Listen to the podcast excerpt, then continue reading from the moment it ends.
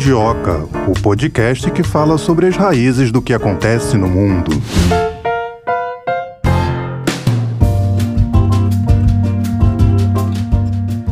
É, Melina, nesse ano, início desse mês, aí no dia 6 de janeiro, completou dois anos. Dois anos do quê? Daquela invasão ao Capitólio. Nós até falamos sobre isso no episódio em que falamos aqui sobre aquela situação que aconteceu em Brasília no dia 8 de janeiro, que aconteceu aí pouco depois da invasão do Capitólio completar dois anos. E ainda como desdobramento desse episódio que aconteceu lá nos Estados Unidos, tivemos aí no início desse ano a divulgação de um relatório, o relatório final das investigações sobre essa invasão. Esse relatório elaborado pelo Comitê da Câmara dos Deputados dos Estados Unidos, responsável por essa investigação em um documento com mais de 800 páginas. Pois é, tá. E esse texto ele recomenda que o ex-presidente Donald Trump seja proibido de ocupar cargos públicos públicos no país. Ele que tinha a intenção de concorrer às eleições de 2024, de acordo com esse relatório, não vai poder. Agora, os promotores do Departamento de Justiça vão decidir se acolhem ou se não acolhem essas decisões. E logo depois da divulgação desse relatório, Donald Trump se pronunciou criticando vigorosamente esse documento. Ele se pronunciou aí pelas redes sociais e disse o seguinte: o relatório altamente partidário do comitê não escolhido não menciona propositalmente o fracasso de Pelosi em atender minha recomendação para que as tropas fossem usadas em Washington. Mostrar as palavras pacífica e patrioticamente que usei ou estudar o motivo do protesto, fraude eleitoral, Rural caça às bruxas. Foi aí o pronunciamento do Trump que referenciou o resultado, os resultados finais da investigação do comitê escolhido da Câmara dos Estados Unidos sobre o ataque de 6 de janeiro de 2021 ao Capitólio. Pois é, tá. E o Donald Trump, que é conhecido por ter uma personalidade forte, né, uma personalidade difícil, é, ainda falando sobre é, o contexto dessa investigação, o Comitê da Câmara dos Deputados dos Estados Unidos, que investiga a invasão ao Capitólio, como é conhecido o prédio do Congresso americano, no dia 6 de janeiro de 2021, como você mesma disse, divulgou esse relatório com essas 800 páginas. E nessas 800 páginas, o ex-presidente Donald Trump ele é duramente criticado, sabe por quê? Por estimular a revolta dos seus seguidores ao tentar anular a vitória do presidente eleito Joe Biden. A gente sabe que ele não aceitou o resultado da eleição. Ele também é criticado por falhar ao tentar frear o ataque, colocando em risco a vida dos congressistas. Também por fazer alegações falsas, como dizer que a votação havia sido fraudada para se declarar vencedor nas urnas e também por cometer crimes de conspiração e insurreição. Não é pouca coisa. Essa investigação começou cerca de seis meses depois da invasão, né? Começou no dia 1 de julho de 2021. Esse, esse comitê formado por sete é, membros do Partido Democrata, dois do Partido Republicano. Eles que fizeram aí milhares de entrevistas e também analisaram milhões de documentos para chegar nesse relatório final. O Christopher Miller, que foi secretário de Defesa durante o governo Trump, ele foi um dos ouvidos por esse comitê. Ele ocupou o cargo de 9 de novembro de 2020 a 20 de janeiro de 2021. Quando foi ouvido como testemunha, negou a citação aí como um dos cúmplices dessa invasão, disso tudo que aconteceu lá nos Estados Unidos. É, a gente não pode esquecer, Thay, que na ocasião milhares de apoiadores do Trump se reuniram na capital dos Estados Unidos, né? Fazendo aqui um, um lembrete para o nosso ouvinte, em Washington, eles invadiram o prédio do Congresso para protestar contra as supostas fraudes nas urnas. Enquanto isso ocorria, a oficialização do resultado das eleições de 2022, que o Joe Biden venceu. Cinco pessoas, incluindo um policial, morreram durante ou logo depois do incidente e mais de 140 policiais ficaram feridos. E também o Capitólio sofreu milhões de dólares em danos, como a gente aqui no Brasil, né? Sofremos também milhões de dólares em danos e de coisas que não conseguiremos recuperar, como obras de arte. Vou ler um trecho desse relatório, né? Acusa diretamente o ex-presidente Donald Trump. Tem um trecho que diz o seguinte: a causa central do ataque de 6 de janeiro foi um homem, o ex-presidente Donald Trump, a quem muitos outros seguiram. Nenhum dos eventos daquele dia teria acontecido sem ele. Fecha aspas, é um trecho aí desse relatório de 800 páginas. Então vamos trazer aqui para essa conversa o nosso primeiro convidado de hoje para falar para a gente, né, o que significa a divulgação desse relatório, o que, que acontece daqui para frente e a repercussão disso nos Estados Unidos e fora dos Estados Unidos. Então, que vem o primeiro convidado de hoje. Eduardo Galvão, professor de Relações Institucionais do IBMEC Brasília, seja bem-vindo aqui ao Mundioca, professor, tudo bem? Olá, muito obrigado pela, pela oportunidade de estar aqui com vocês para a gente bater esse papo. Professor, diante dessa recomendação feita aí pelo Comitê da Câmara dos Deputados dos Estados Unidos, o ex-presidente Donald Trump ele pode realmente ser proibido de ocupar cargos públicos no país? Olha, isso é uma possibilidade real, tá? isso pode acontecer, mas existem alguns passos ainda até que esse processo chegue a esse fim, vamos dizer assim. O que aconteceu até então, e a gente está fazendo fechando um ciclo né, de dois anos desde que aconteceu o incidente lá, lá no Capitólio, o que aconteceu até agora foi uma investigação né, feita pelo Congresso americano. Isso porque o Congresso ele tem como essa função atípica né, de investigar, de fiscalizar. Mas o Poder Legislativo ele não tem duas outras atribuições que seriam necessárias até chegar a uma prisão ou, ou a, a, uma condenação. Né? A primeira delas é a função judicante, isso depende do judiciário. E a segunda seria a, o poder de polícia, que também não, não teria nesse caso. Então, o que a gente viu acontecer até agora foi um inquérito que vai levantar fatos, vai levantar evidências, tiveram muitas entrevistas. Então, chegaram a esse relatório de mais de 800 páginas, onde eles coletam evidências que levam a crer que o presidente é, o ex-presidente Trump cometeu esses crimes dos quais ele está sendo acusado. Esse relatório agora ele é enviado à procuradoria para que aí sim, né, a procuradoria entendendo que é o caso pode abrir um inquérito contra o ex-presidente e a partir disso é que ele vai ser julgado para se decidir se houve ou não de fato a realização desses crimes. Havendo, aí sim, na sequência, haveriam as sanções. Professor, tem saído na imprensa a possibilidade do Trump ser o presidente da Câmara. Isso é real? Olha, o que tem se ventilado aí é uma possível candidatura, uma nova candidatura do ex-presidente para concorrer nas eleições presidenciais. Inclusive, essa, essa ação de investigação ela tem muito um cunho político, né? Porque é, isso pode afetar né, a popularidade do ex-presidente, isso pode refletir no resultado que vai ter nas, nas eleições. Obviamente que teve um efeito é, muito grande isso aí, tanto de um lado quanto de outro. Né? Então, os democratas eles ficam né, mais fervorosos contra o presidente, o ex-presidente Trump, e por outro lado, os republicanos também ficam torcendo pelo, pelo presidente. Isso, isso inclusive, pode ser uma, uma pode ter um efeito muito complicado. Por quê? Se ao final desse processo Trump é condenado, ele vai sofrer alguma sanção, isso pode abalar ele muito politicamente.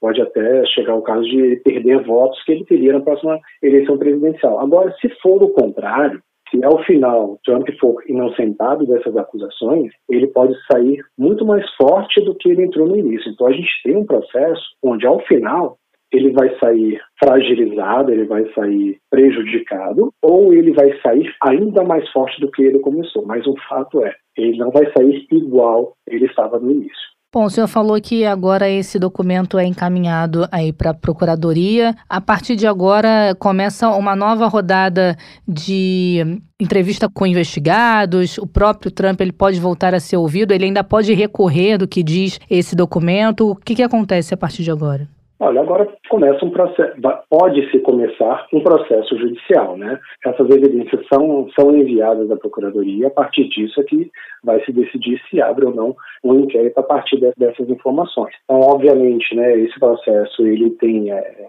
a ampla defesa, então certamente o presidente, o ex-presidente Trump será ouvido e havendo uma decisão, sim, também ele vai poder recorrer. Então ele tanto vai fazer parte do processo logo no início para que ele também seja ouvido, né? o processo precisa ouvir dos dois lados, e ao final, havendo uma, uma decisão que seja desfavorável para o ex-presidente, claro, ele vai ter condições de recorrer dentro do judiciário, dentro do devido processo legal. E a divulgação desse relatório ajuda de alguma maneira a melhorar a popularidade que já anda meio arranhada do presidente Joe Biden? Bom, essa, essa é uma questão interessante porque, é, assim como no Brasil, lá também existe uma grande polarização. Né? O ex-presidente Trump ele tem muitos devotos, ele tem uma base bastante aguerrida. Então, é, de início, os, tanto, tanto de um lado quanto de outro, os democratas e os republicanos, né, como tinha te falado, eles podem, eles vão ficar mais, mais, mais fervorosos em relação a isso. É, se ao final do processo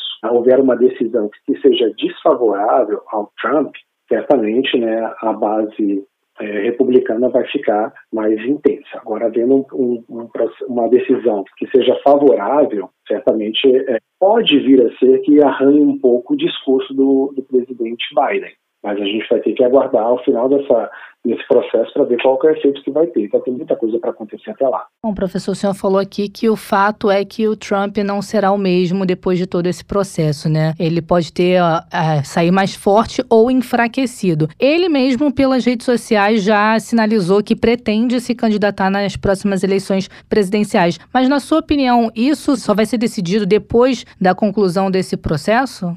Depende de quanto tempo esse processo vai, vai demorar. Né? A gente tem dois anos até a próxima eleição americana. O fato é que existe também um uso político dessas acusações. O próprio Trump, nas redes sociais, ele tem enquadrado o discurso dele para dizer que isso é uma tentativa para que ele não concorra nas próximas eleições. Ou seja, a mensagem que ele passa para o seu eleitorado é: eu quero salvar o país, mas não estão me deixando. Esse é o recado que ele passa para a base aliada dele. Certamente ele vai usar isso é, no seu discurso político, nas suas defesas. Então pode acontecer de, é, ao final, é, durante esse processo, a gente inclusive ter é, algumas situações de embate, de desordem civil, como a gente é, pôde observar no último período. Professor, e o que, que a gente pode esperar das eleições de 2024, caso ele concorra? Aqui estamos dando uma viajada, né? Caso isso aconteça. Olha, existe a possibilidade real de ele concorrer e certamente daqui até lá as questões de competitividade política do ex-presidente Trump podem mudar bastante. É, isso não diz respeito só a fatores é, internos, vamos dizer, né, da, da, base eleitoral, da disputa entre republicanos e democratas, mas também fatores externos, como, por exemplo, a própria economia. O fato é que quando a economia vai mal, a chance de um presidente se reeleger ou fazer um sucessor é muito baixa. Então, se a gente imaginar um cenário em que a economia americana, né, durante esses próximos anos do governo Joe Biden, se enfraqueça, que a economia vá mal, as chances reais de que o discurso do Trump ganhe de novo espaço e ele possa ganhar mais protagonismo ainda no cenário político como o salvador do, do, dos Estados Unidos no momento em que os Estados Unidos estariam passando por uma crise. Então, tanto os fatores externos quanto os internos podem influenciar no que vai acontecer daqui para frente. Agora, ele saindo desse processo mais forte, professor, o que isso pode representar para os Estados Unidos? Para os Estados Unidos, pode significar uma retomada da direita ao poder. A gente está vendo que na América como um todo esse efeito está acontecendo. Né? Isso aconteceu no Brasil com a saída de Bolsonaro e a eleição de Lula. Isso tem acontecido em outros países da América Latina também. Então está vendo esse reequilíbrio do pêndulo, né? hora para a esquerda, hora para a direita. Então pode significar um momento em que a direita vai ocupar um novo espaço. E isso independente do Trump. Vamos imaginar que a economia indo mal, a popularidade do presidente Biden caindo, né? e o discurso da esquerda, o discurso dos é, democratas se enfraqueça, isso pode dar um espaço político para que é, o discurso mais liberal, o discurso da direita, ganhe mais espaço. Mesmo que Trump, vamos imaginar na hipótese de a economia americana ir mal e ele estar impedido de concorrer, uma nova liderança da direita deve emergir daí de então para que possa ocupar esse lugar na presidência dos Estados Unidos, representando a direita americana. Professor, a volta do Trump pode ser uma coisa ruim para o Brasil, para o resto da América Latina? As relações entre Trump e o Brasil estiveram mais próximas quando a gente estava sob o governo de Jair Bolsonaro. Trump também tem uma, uma tendência a se aproximar de países que tenham um viés político alinhado ao ser. Então, a gente pode esperar que, sim, numa nova administração Trump, o, o país, os Estados Unidos, tem uma inclinação muito maior a negociar e se aproximarem de países que têm uma ideologia mais alinhada à direita. Então, sim, é possível que isso é, enfraqueça um pouco as relações entre Brasil e Estados Unidos, uma vez que a gente estaria ainda do, da metade para o final de uma gestão do Partido dos Trabalhadores, uma gestão do presidente Lula. Agora, professor, essa invasão ao Capitólio de alguma forma afetou a reputação do Donald Trump? Olha, certamente sim. A gente pode ver que a imprensa internacional ela repercutiu muito mal isso aí. A gente está falando da Itália, da França, do Reino Unido, da Alemanha, é, todo, tudo que se viu do noticiário da mídia internacional foi observando o evento do Capitólio não só como uma, um ato de violência, mas como um estremecimento da própria democracia e das instituições democráticas. É importante a gente lembrar que os Estados Unidos são vistos como o país com a democracia mais consolidada que existe no mundo simbolismo do Capitólio é muito grande, porque é o, é o espaço do Congresso americano.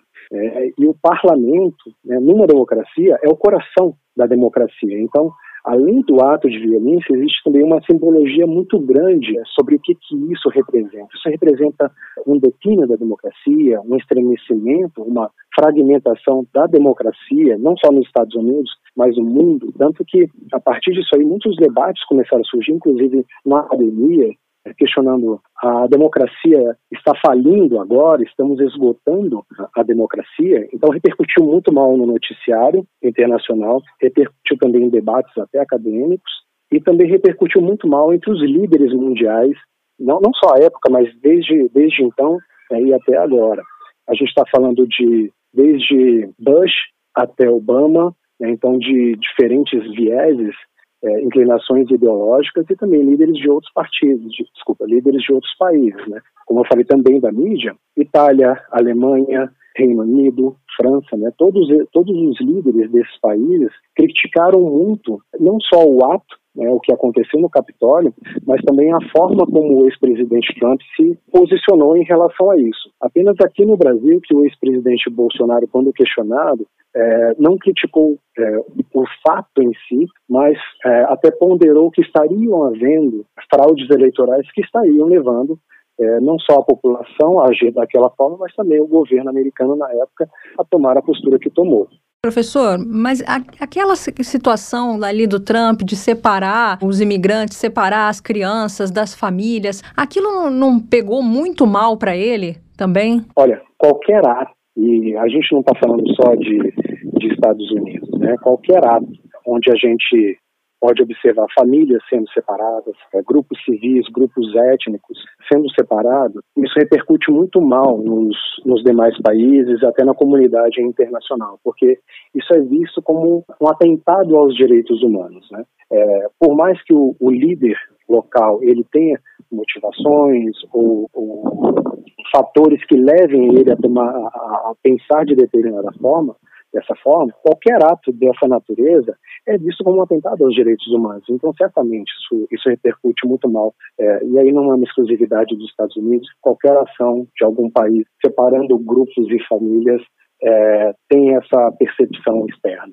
Bom, como o senhor bem pontuou, a invasão ao Capitólio completou recentemente dois anos. E o que, que a gente pode dizer que mudou nos Estados Unidos depois disso? Muda a polarização você vê que mesmo a gente tendo um ato de violência acontecendo, os, os grupos de um lado e de outro eles estão muito convictos do que, que eles estão defendendo, né? Então, os democratas eles enxergam isso como uma violência, né? Um atentado à democracia, às instituições democráticas, uma violência civil, uma violência às pessoas.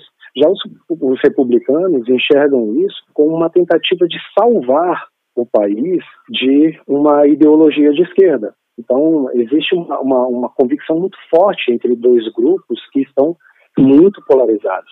Então, esse é um dos grandes efeitos que a gente percebe. E o outro é o, é o debate que é, emerge novamente de a nossa democracia, a democracia no mundo está se esgotando, ela está erodindo. Eu acredito que esses são os dois efeitos principais.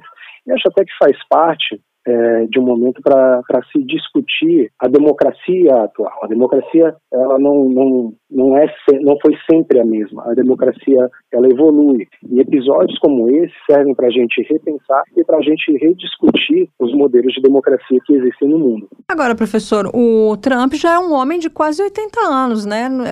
Será que ele vai ter energia para dar conta desses projetos, que tentar uma nova candidatura? O que, é que o senhor pensa disso? Trump já está com idade avançada, mas parece que o fôlego dele também continua alto. Ele tem aparecido na mídia, ele tem participado é, de discussões, ele está presente no cenário político americano. É, e a gente tem que considerar que existe Donald Trump existe o Trumpismo. O movimento que vem é, a partir de Trump é um movimento muito forte. Então, mesmo que Trump, vamos dizer, vá perdendo as energias ao longo do caminho, ele vai deixando esse movimento, ele vai deixando súditos, ele vai deixando seguidores e uma ideologia por trás dele, que vai continuar apesar de uma ida de Trump.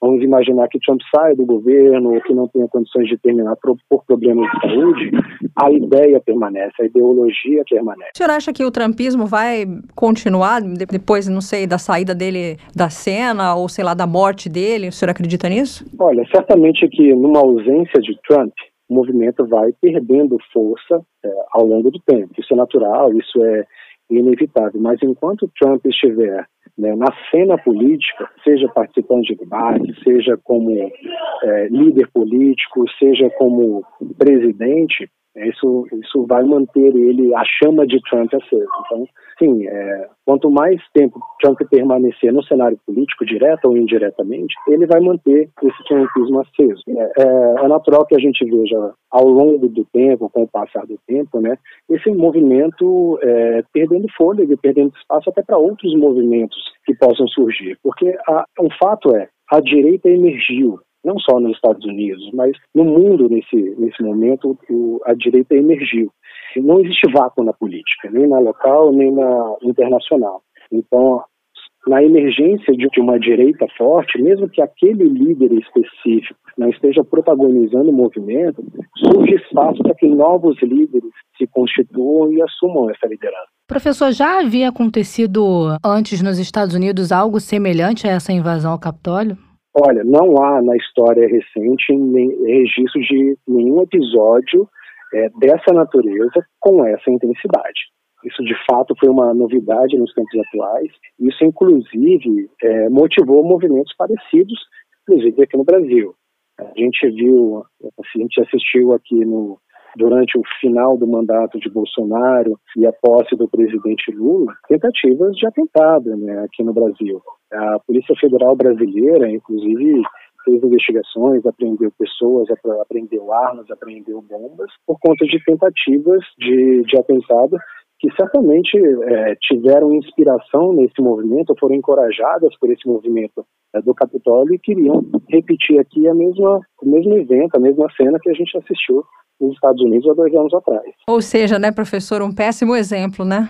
Olha, um péssimo exemplo, certamente, e até como o próprio ex-presidente Bush comentou, não é assim que se discute na democracia, não é assim que se luta pelos seus ideais, pelo que se acredita, né? não é na base da força. Né? Isso, isso leva a gente a ações ações primitivas, ações ditatoriais. A democracia tem seus próprios instrumentos, até para a gente discordar, para a gente questionar, mas isso deve ser feito de uma maneira institucionalizada, de uma maneira legal, não na base do uso da força e, e da violência. Se há a qualquer questionamento ao resultado eleitoral, existem instituições para se fazer isso.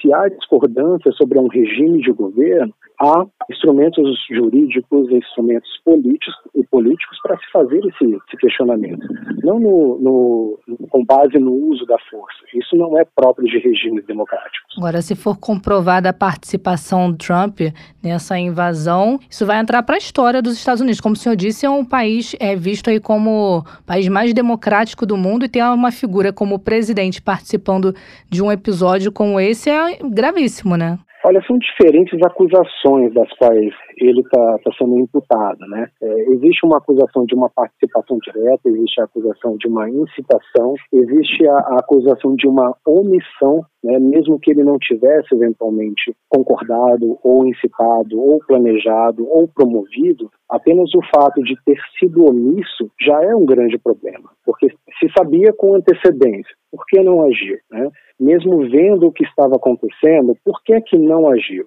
Ou não agiu a tempo, né? não agiu tempestivamente. A gente viu que ele se pronunciou, mas isso foi depois que o caos já estava instalado, né? depois que a invasão já tinha se, se realizado. Então, foi muito mais com um efeito de apagar o incêndio que já tinha acontecido do que, de fato, de evitar. Então, são acusações diferentes. A gente pode ter aí num cenário próximo ele ser acusado de algum, ser é, é, julgado culpado por algumas e inocentado de outras, mas de toda forma, ainda que seja uma das acusações isoladamente, das quais ele seja é, condenado ou julgado culpado, é, de fato é uma tristeza para os regimes democráticos, porque a democracia prevê isso, alternância de poder, alternância de poder, inclusive em relação a espectros ideológicos. Então, se existe uma, uma inclinação, um desejo da população, uma afinidade da população por um governo de direita ou por um governo de esquerda, isso é resolvido no voto,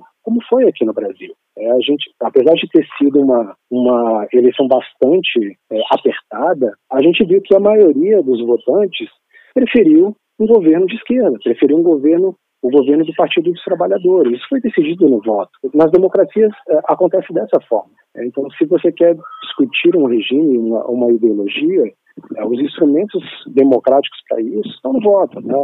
na eleição presidencial. Ora, os Estados Unidos são um país aí com uma preocupação muito grande com a questão de segurança, né? Essa invasão ao Capitólio aumentou essa preocupação com a segurança do Capitólio em si? Foi uma outra mudança que houve, né, na administração dos Estados Unidos, porque assim como aconteceu no atentado de 11 de setembro, que era algo inesperado, que reforçaram a segurança né, nos principais pontos comerciais e turísticos, né? então mudou a cara dos Estados Unidos nessa questão.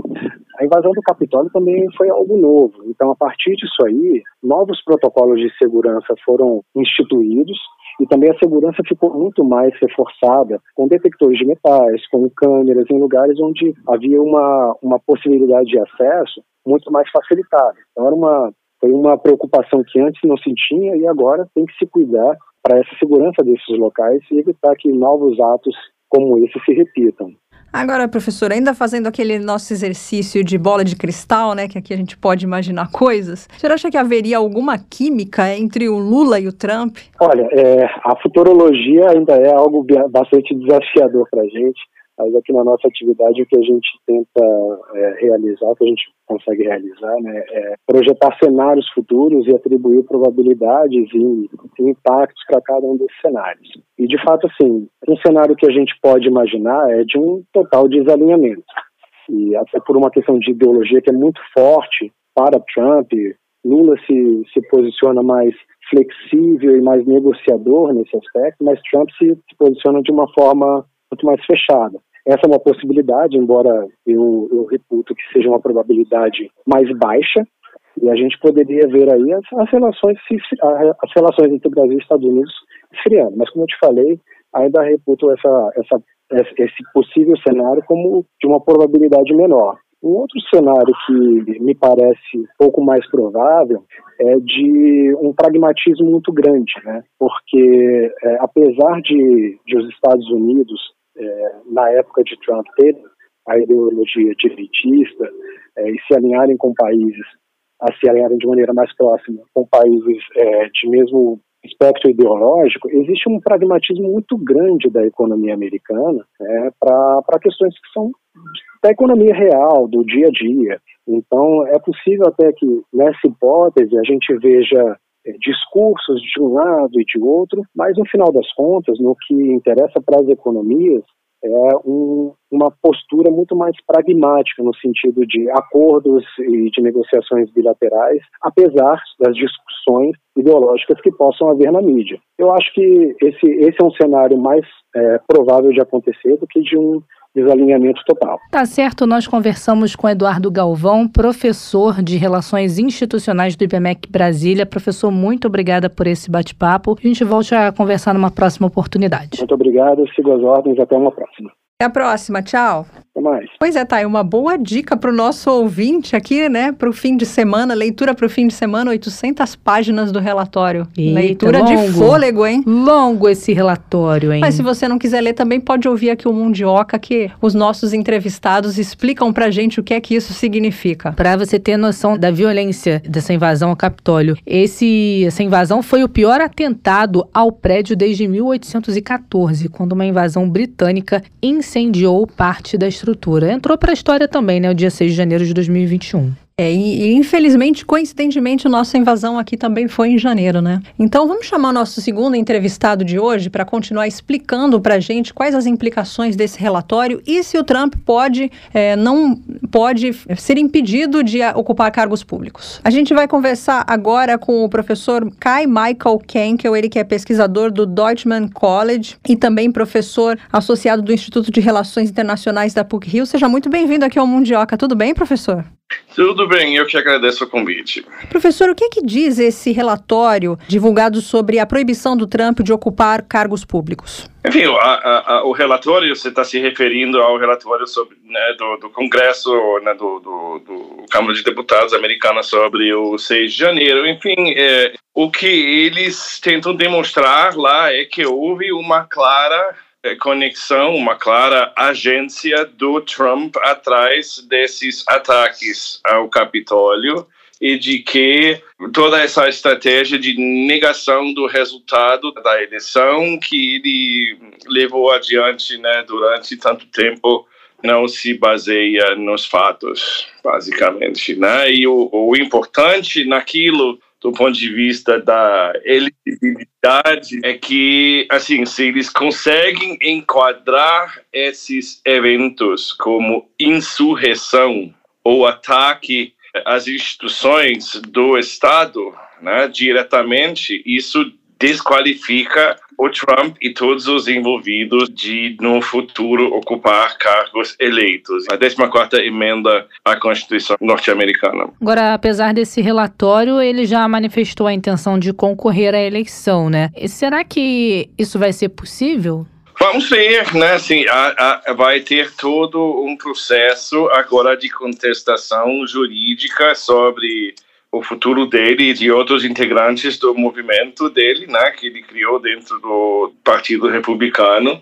E vai ser, assim, de certa forma, um, um processo não tão diferente daquele que está acontecendo no Brasil e que já aconteceu em vários outros casos no Brasil ou em vários outros países onde né, o ocupante atual de um cargo, um governo atual, um congresso dominado por um, um lado tenta culpar juridicamente, né, atingir juridicamente o predecessor por violações de leis ou outras provisões jurídicas, né? Assim, a gente tem isso, vai acontecer com o Bolsonaro, aconteceu é, sob o Temer e o Bolsonaro com integrantes do PT, já aconteceu em outros contextos nos Estados Unidos. Então, aí a gente tem o, uso dos processos jurídicos, né, dos, do, das possibilidades jurídicas para atingir o outro lado. Só que nesse caso, o que o Trump tem feito realmente foi além de qualquer coisa que já temos visto desde a guerra civil nos Estados Unidos. Professor, quero aproveitar que o senhor está nos Estados Unidos e é americano também, para te perguntar qual foi a reação aí na imprensa americana quanto ao que aconteceu aqui no Brasil, a, invasão do Congresso, do STF, do Planalto. É bem interessante, porque é um momento assim de uma atenção inédita ao Brasil. A coisa ficou tão ruim, tão forte, né, o que foi feito no Brasil, no, em Brasília naqueles dias, que assim alcançou o nível de cobertura que a gente quase jamais atingiu antes, né? Mas isso tem a ver não só com a gravidade do que aconteceu, mas também com é, o fato que assim a imprensa, a academia norte-americana é muito autofocada. né? E no caso do 8 de janeiro em Brasília, o que eles querem saber é a interação com o 6 de janeiro, com o Capitólio de dois anos atrás. Né? E o que, que isso vai querer dizer para Trump, que, qual pode ter sido o efeito do Trump sobre o Bolsonaro, né? E o fato que esses dois agora se encontram na Flórida, né? Em relação a esse relatório que foi divulgado aí sobre a investigação envolvendo Donald Trump, qual foi a repercussão da divulgação desse relatório sobre esse pedido feito aí pela comissão para que ele se torne inelegível? Eu acho que isso ecoa de forma diferente dos dois lados, né? Assim, os democratas vão ver isso como um passo importante para conseguir que ele seja desqualificado eh, com a 14ª emenda e os republicanos vão enxergar isso como uma decisão politizada, ou seja, a gente tem um grau suficiente de polarização que isso vai ser lido de forma diferente dependendo da orientação de quem está vendo.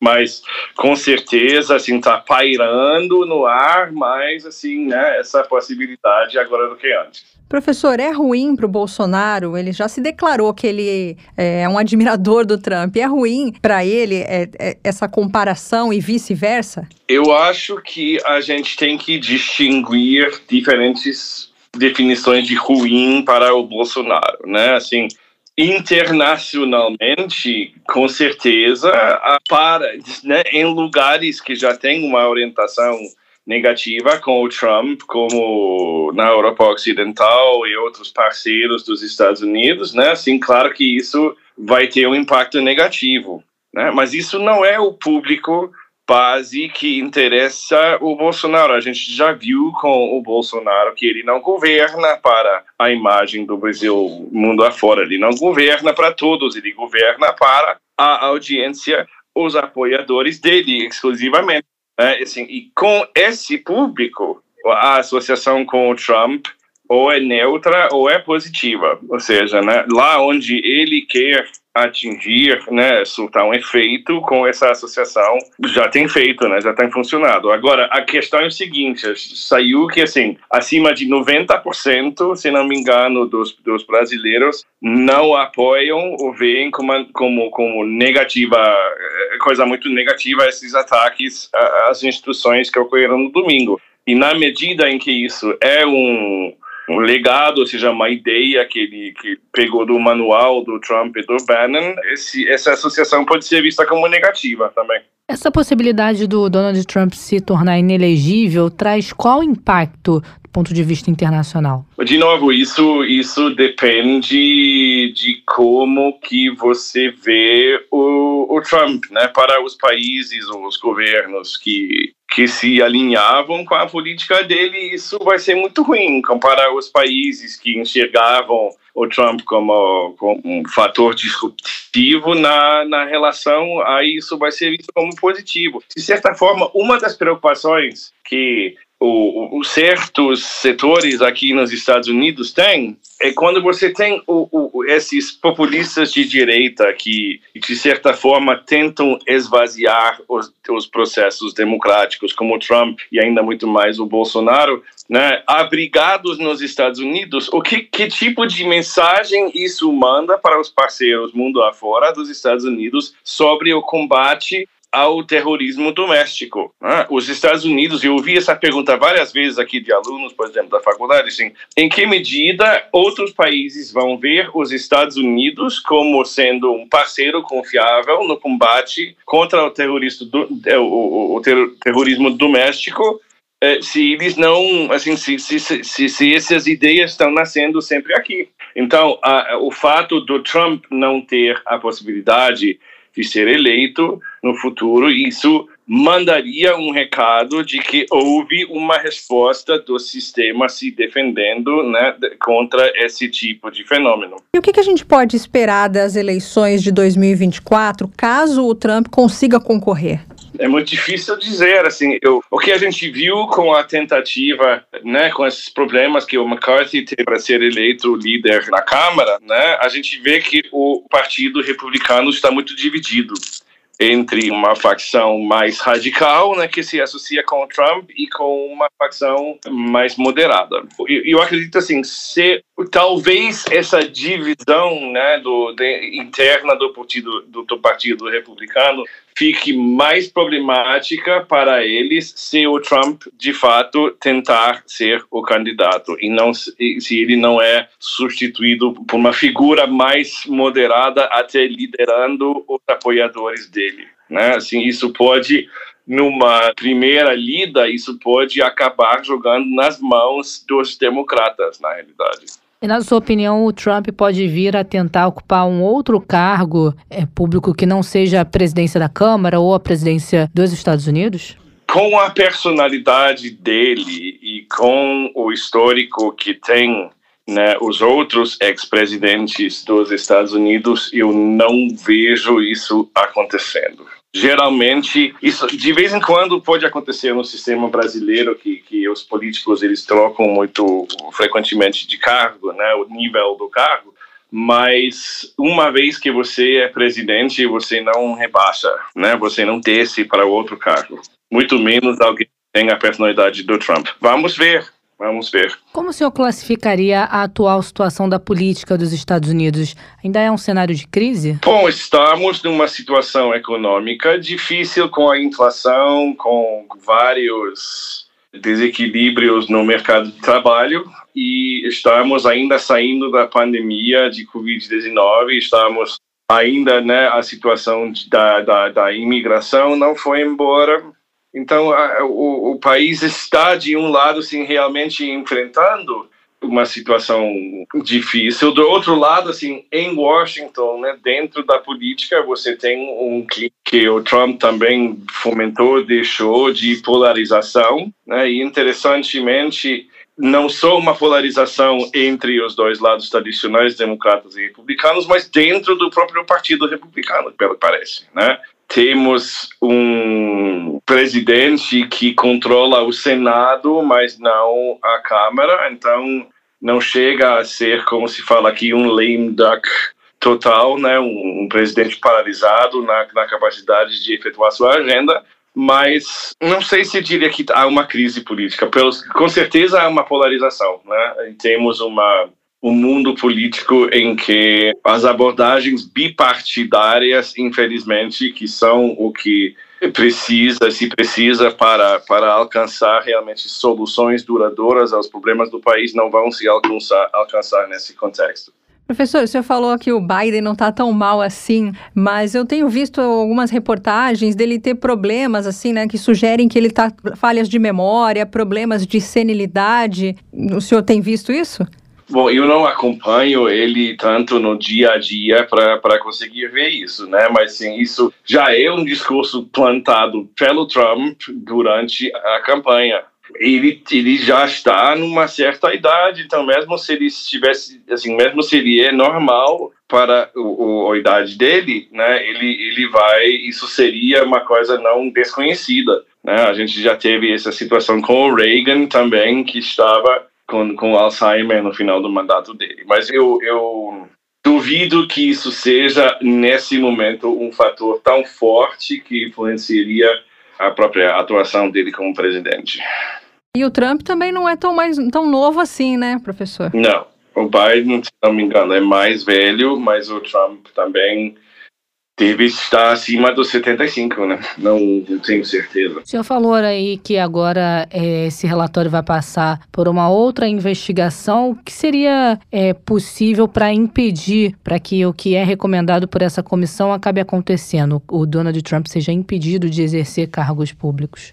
É, assim, teria que ter uma votação sobre a aplicação do, da chamada emenda da desqualificação, né, sobre ele, mas isso ainda fica para ver se vai acontecer. Teria que sair da Câmara, né, ou incluir pelo menos a Câmara é, que é dominada pelos republicanos, né? Professor, eu queria voltar um pouquinho a falar sobre o Bolsonaro. Algumas políticas americanas é, estão pedindo para que ele seja deportado. O senhor acha que isso pode ser possível? Bom, vamos ver aí o, a própria situação dele. Né? Ele viajou com um passaporte diplomático, tem visto de chefe de Estado lá o de político, lá o A1. Desde que a pessoa não ocupa mais o cargo, o visto não é mais válido e ele tem 30 dias para ou sair do país ou arrumar uma nova justificativa para ficar. Então, ele mesmo, o próprio Bolsonaro já falou que ele voltará para casa, que ele, né, que no contexto também desse tratamento médico que ele está fazendo. Então, não vejo a gente chegar até esse ponto. E lá seria é uma coisa negativa para o Bolsonaro assim, ter que quase fugir dos Estados Unidos, né, como pessoa deportada também é uma coisa que ele não vai querer. No contexto de todos esses processos com o Trump e, a, atuação, né, a polarização da política norte-americana, o que está acontecendo sim é que assim, certos deputados e deputadas assim, estão querendo se posicionar né, e marcar posição sobre esse assunto, pedindo a extradição dele, ou né, extradição não, porque não tem processo ainda na justiça brasileira contra ele, mas é, a expulsão dele. Então, é, você tem políticos como a AOC, né, Cássio Cortes, que estão se posicionando dessa forma também para marcar posição. Em relação ao Bolsonaro ainda, professor, nós falamos aqui que ele pode ter um destino parecido, semelhante com o Donald Trump. O senhor acredita que no Brasil também ele pode ser alvo de uma investigação que ele fique sob ameaça também de exercer cargos públicos? Acho, acho absolutamente que assim, se o, o Congresso brasileiro ocupar sua função que lhe é atribuída, né, pelos documentos fundadores da, da democracia brasileira, haverá sim uma investigação do Bolsonaro muito a fundo que pode muito bem acabar com ele atrás da grade, sim. Tão significativa quanto aquela? O senhor acha, o senhor acha que pode ter diminuído por conta do tempo, investigação, por conta das consequências? Não sei dizer. Talvez seja um pouco menos, porque assim, se ele é inegível, vai ter alguém que surge no lugar dele para lidar, liderar esse movimento que ele fundou, né? Então aí as pessoas vão ter que decidir entre a pessoa e o movimento, e aqueles que vão com o movimento e as ideias vão faltar naquele, naquele momento. É, eu queria te perguntar, professor, se o senhor acha que o trumpismo vai sobreviver num momento que não houver mais a figura do Trump? Essa é a mesma pergunta que a gente faz sobre o Bolsonaro no Brasil, né? Também, assim, é, é, é, olha, um dos problemas que, um dos aspectos que a gente tem que ver aqui nos Estados Unidos é esse sistema político bipartidário que obriga todas as opiniões, todo esse espectro de opiniões a se encaixarem, a se encaixar nesses dois partidos que acabam tendo várias facções lá por dentro, né? E isso vai sempre estimular diferentemente no, contexto brasileiro, por exemplo, do contexto das democracias na, na Europa Ocidental, isso vai ocasionar né, que muitos desses movimentos sejam por fora da estrutura partidária existente que não as acomoda. Né? E o Trump foi um tipo desse movimento que conseguiu capturar um dos partidos, mas cujo movimento é alimentado claramente assim, né, no populismo por uma rejeição do sistema como tal.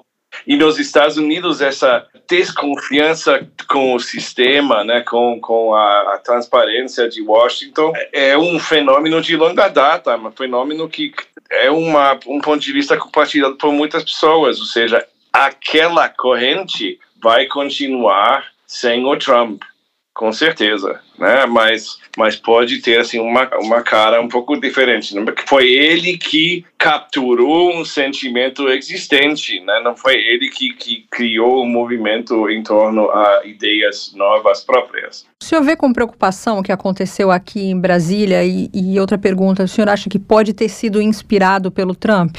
Claro que eu vejo com preocupação qualquer pessoa que tem o mínimo interesse na democracia e na estabilidade no Brasil vai ver isso com muita preocupação. É um ataque direto, físico, às mais altas instituições democráticas do país. E, e, e, nesse sentido é uma coisa muito grave, né? é uma coisa que do outro lado que eu vejo, que eu interpreto que assim com o grau de rejeição a, a esses ataques na população, com a capacidade, interessantemente, que o governo Lula está desenvolvendo para lidar com isso, para responder a isso, para defender proativamente, né? também pode ser visto como o momento onde o, o tiro saiu pela culatra né, do bolsonarismo nesse momento e, e, surgiu o momento realmente de mais munição na mão para o atual governo é, é, extirpar esse tipo de sentimento antidemocrático das instituições e da política, né? Porque não precisa ser antidemocrático para ser de direita. Né? E, e, o problema não é a localização tanto no espectro político, mas a orientação antidemocrática.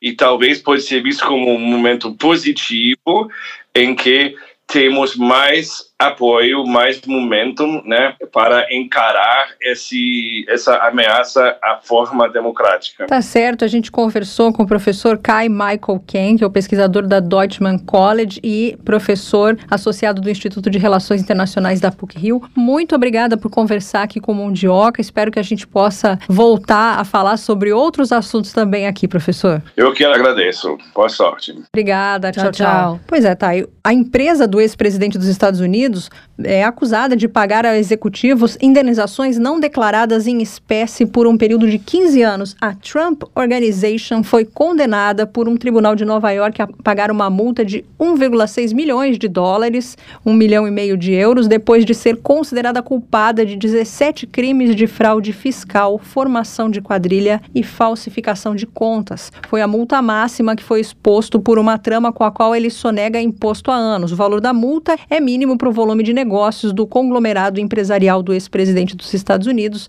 mas representa um golpe na sua reputação, como a gente já falou, ele vive metido em, em polêmicas, de candidato às eleições de 2024, com a colaboração da Ellen Weisenberg, o ex-diretor financeiro do grupo, e depois de mais de três anos de investigação, a empresa foi considerada culpada por um júri no dia 6 de dezembro de 2022 por criar um sistema para pagar parte da remuneração dos seus executivos com dinheiro preto ou com benefícios não declarados por um período de cerca de 15 anos. O próprio Weissenberg recebeu da empresa o uso gratuito de uma caixa em Manhattan, em Nova York, aluguel de carros de luxo, móveis e até pagamento da escola particular dos netos, isso sem declarar ao Tesouro. O diretor financeiro já foi condenado a cinco meses de prisão e cinco de liberdade condicional. As multas foram impostas a duas afiliadas da organização Trump, a Trump Corp, que foi multada em 810 mil dólares, e a Trump Pay Corp, que foi multada em 800 mil dólares. Eles devem pagar esses volumes em duas semanas. O promotor disse que as multas constituem uma fração da receita da Organization Trump e que o esquema era abrangente e descarado, segundo declarações coletadas pela Associated Press.